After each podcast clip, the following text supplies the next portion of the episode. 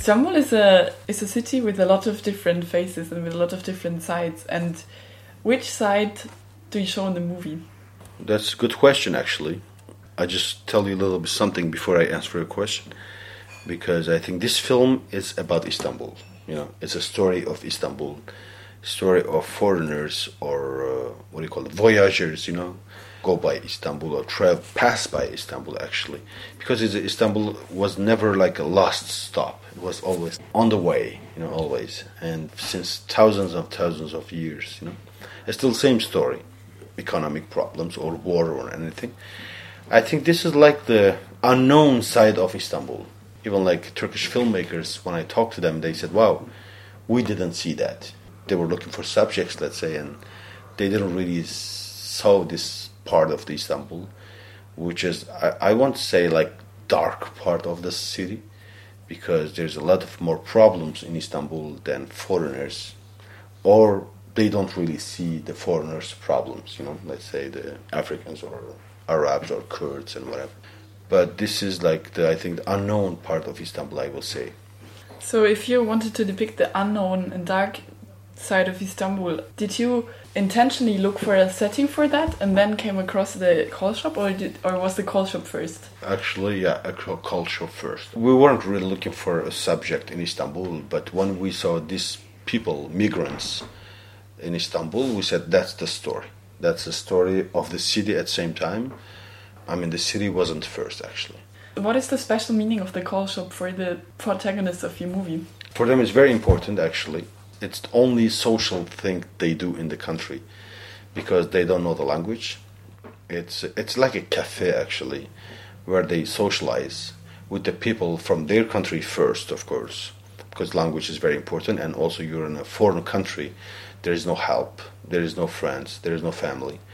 Call shop is the place where they get together, and especially they get together with the people from the country, let's say family even, the other side of the phone, or people in Europe, or final destination of final destination, you know, let's say smugglers or cousin in Europe.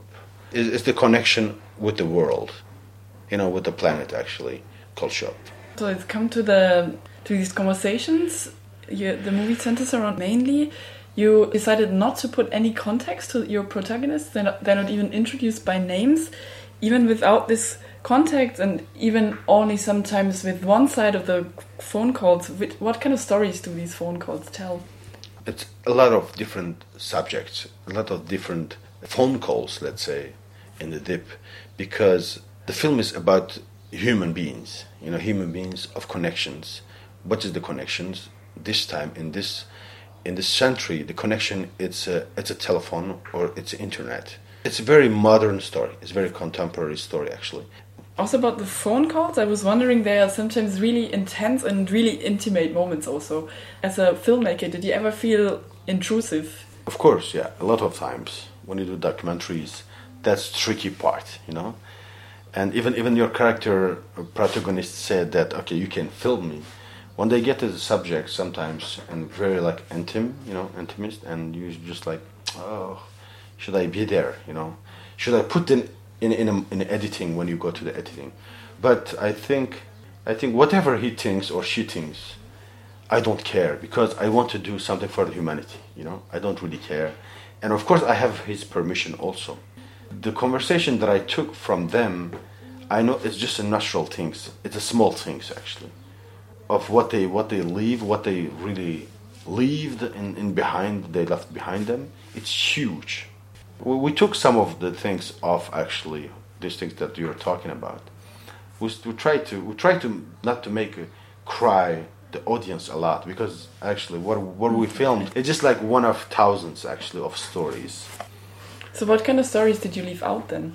Smugglers, for example. A lot of stories of smugglers and very bad stories and dead people or prostitutions of course a lot of women actually they do the prostitutions in istanbul africans mostly because they don't find the work. And actually they, they don't do in their country. It's just it's just situation in istanbul. And to to face this man's world in istanbul very hard even for turkish women let's say. And being a foreigner you have to sell something. So would you say it's a political movie, or did you try to avoid that?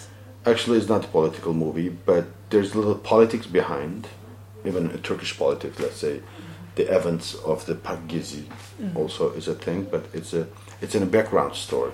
Yeah, you can only see yeah, some because pictures, because- but they're not really explained or anything. Exactly, because the characters actually in this film, or even like the foreigners or immigrants and migrants in Istanbul, they didn't really care.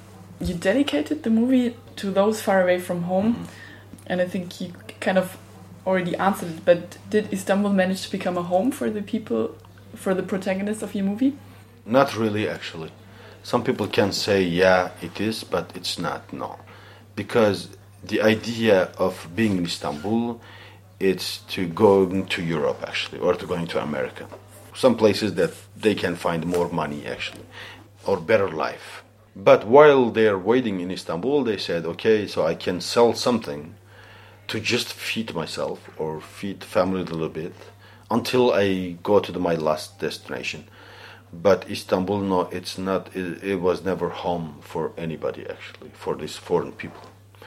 The ultimate, I mean, the idea is going to Europe. Even I, even we told them, like, even we told them a couple times, ten times maybe, the Europe that it's not. What do you think? Because they think that money just falls from the sky and you just pick up from the street.